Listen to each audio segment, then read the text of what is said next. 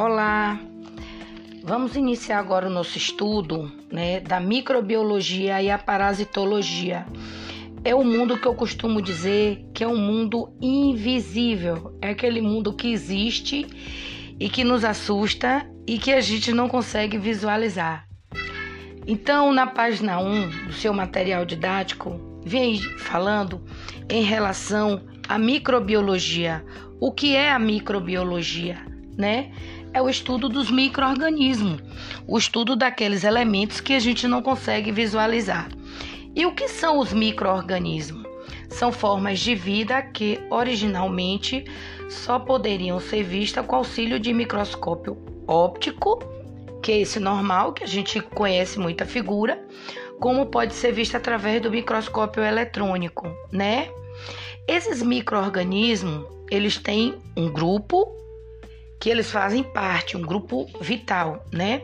Que são as bactérias, os fungos, os vírus, os protozoários, as algas marinhas unicelulares, os viroides e os prions, certo?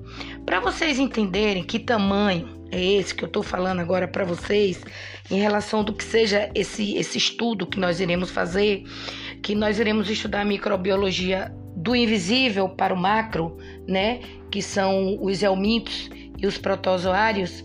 Para você, vocês entenderem, não vimos esse mundo, esses seres vivos, esse mundo invisível a olho nu. Por quê? Porque à medida que eles são é, à medida que eles assumem né, na forma de vida, é a milésima parte do milímetro, é chamada de micron. Então, na sua página segunda aí, você observa alguns micro-organismos, né, uma tabela que tem assim, Staphylococcus 1,5 um usinho M, unidade de micron, né? Cândida, que é um fungo, 4 micron, micron, né? Falar agora de uma bactéria, retrovírus, retrovidae, é 0,1 micron, né? Você tem os bacilos, né, que é um grupo de bactérias que mede de 3 a 9 micron. Então, micron significa a milésima parte do milímetro, ok? Então, embora sejam sempre lembrados como causadores de doença e tidos como inimigos, apenas uma parcela muito restrita de toda esta relacionada acima, né, com as doenças é, de animais e vegetais. A tabela, a tabela abaixo, né, que você está vendo aí no seu material, ela vem listando alguns benefícios desses elementos, ok? Então, é, nós vimos o, os fungos, os vírus, as bactérias, né, como elementos que só nos causam doença, mas eles não só causam doença, não. Eles também são benéficos e são de grande utilidade para a nossa sobrevivência. Aí a importância de uma bactéria. Ela serve para produzir antibiótico, antifúngico, são fixadores de nitrogênio para a agricultura, fazem um controle biológico, né? Serve na produção de alimentos, como é o caso do iogurte, produtores de ácidos e vitaminas, serve tanto para fazer na parte da estética como fazer na parte é, como é que se diz? De fermentação de alimentos, né? E na, na composição das vitaminas. As bactérias também são sintetizadoras de hormônio é, através da engenharia genética. As algas, as algas elas não é, servem só para coçar a gente na praia, elas servem também para realizar a fotossíntese no ambiente aquático. Os vírus, apesar da gente estar tá vivendo esse momento de pandemia, mas eles também podem fazer o controle biológico e entram também na, no aperfeiçoamento da engenharia genética os micro-organismos marinhos, que são os plânctons, né? São a base da cadeia alimentar marítima. Sem os plânctons, muitas coisas na vida marinha iriam se acabar. Uma curiosidade. Vocês sabiam que a baleia com aquela boca enorme engole uma grande quantidade de água e na sua guelra são filtrados trilhões de plânctons. Para quê?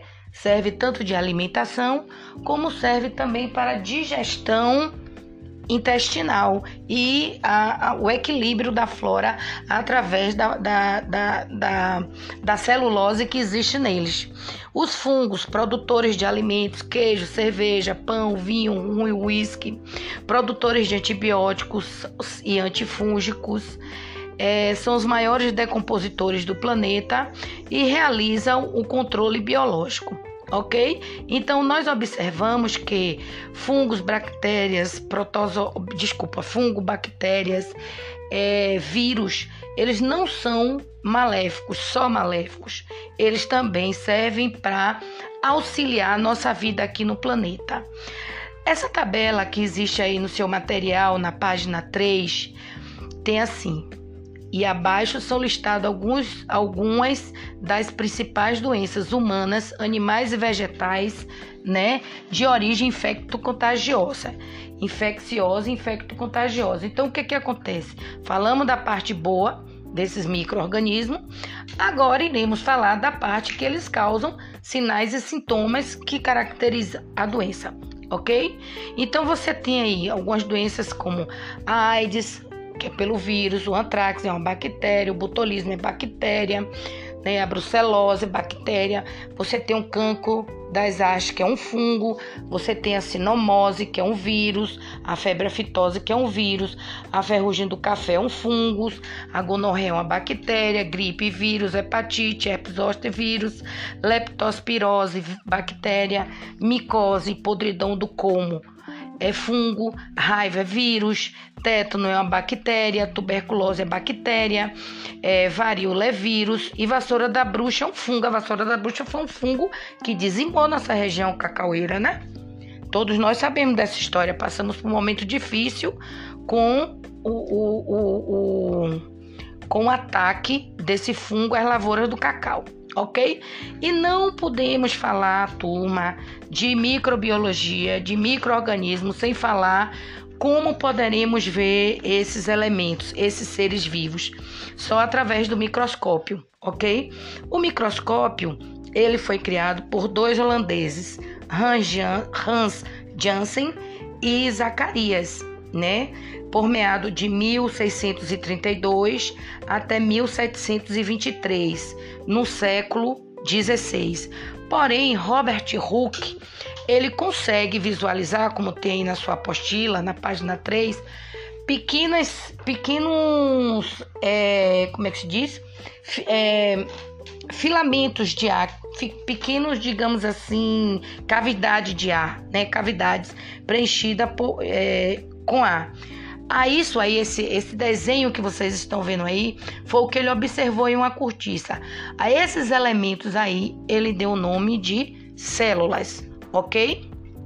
Então, vamos estudar o, o que seja a microbiologia pela linguagem da biologia, né? Então, micros significa pequeno, bio, vida, logos, ciência. Então, é a ciência que vai fazer o estudo da pequena vida, da vida microscópica. É o estudo, é a ciência que estuda a vida microscópica.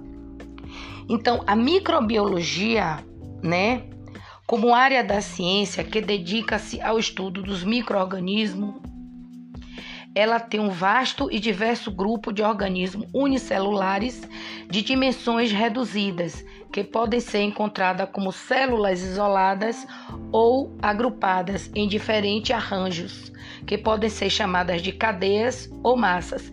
Digamos assim, um cacho de uva, para vocês entenderem, né? Seria o que? Uma forma de, de, de cadeia, de, de, de, de massas aglomeradas sendo que as células, mesmo estando associadas, exibirão um caráter fisiológico independente. Assim, como base nesse conceito, a microbiologia envolve o estudo do organismo procariontes, que são as bactérias, e eucariontes, que são as algas marinhas, protozoários e fungos, e também o vírus ok? Então, ela tirou todo o universo e caracterizou células como procariontes e eucariontes. Então, o que seja células procariontes, né, e eucariontes? As eucariontes são células que têm estruturas complexas formadas por membranas internas, citoesqueleto e um núcleo, ou seja, é aquela célula que a gente está acostumado a visualizar em qualquer elemento, em qualquer desenho. Tem o núcleo, o citoplasma e os elementos citoplasmáticos, que são as mitocôndrias, são os retículos endoplasmáticos, né? São centríolos. No núcleo tem a cadeia de DNA. Então é a chamada célula complexa. Enquanto as células procariontes não contêm núcleo, né? E nem outras organelas estão ligadas a ela. Então são chamadas células simples, ok? Tipo assim, uma, uma celulose. A célula de uma celulose, né? Ela seria nessa característica, ok? Então é importante a gente saber, saber disso, porque é, para mais à frente saber identificar, diferenciar uma célula eu eucarionte, que ela é composta de membrana, citoplasma e núcleo e elementos citoplasmáticos, cadeia de DNA, e as células procariontes, que são as células simples, né? Que elas não possuem essas organelas é, citoplasmáticas. Então, aí no seu material, na página 4, você encontra desenhos que vêm já autoexplicativo. As bactérias, né? Que elas são alongadas você tem exérias, que são pontos, tipo pontos luminosos redondinhos. Os fungos, tá vendo? Parecendo filamentos de algodão com bolinha na ponta. Os vírus, sempre, ó, de coroa. Lembra do Covid? Muito batida essa imagem. As algas no seu interior cheia de celulose, né? Toda verdinha porque elas realizam a fotossíntese, a respiração aquática, né? E os protozoários, que são elementos disforme, ok? Então, esse mundo, ele é muito bom, ele é muito bonito, ele é muito. É, como é que eu diria assim? Interessante. A importância da microbiologia, vamos trabalhar agora a página 5 para as áreas de estudo. Bom, a microbiologia ela é muito importante na, na odontologia, né? Porque ela vai associar os microorganismos à formação da placa dental, a cárie, as doenças periodontais. A medicina e a enfermagem, as doenças infecciosas e a infecção hospitalar. A nutrição, doenças transmitidas por alimentos, né? Elas também servem para o controle de qualidade dos alimentos e também para a produção de alimentos.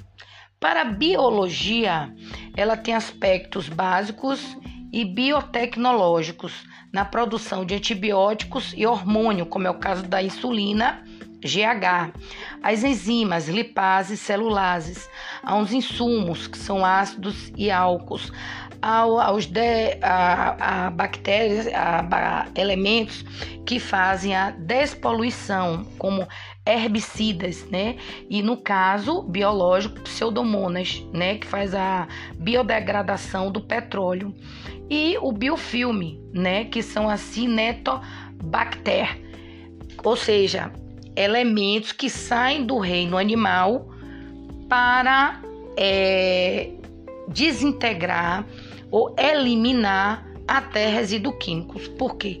Esses pseudomonas, eles fazem uma barreira, jogam essa colônia de é, é, como é que se diz? Herb de, de micro-organismo, de, eu diria assim, de bactérias que vão comer o petróleo. Então elas consomem aquele óleo e não conseguem morrer. Só que quando elas ficam cheinhas, aí elas são eliminadas e é dado outro tipo de tratamento.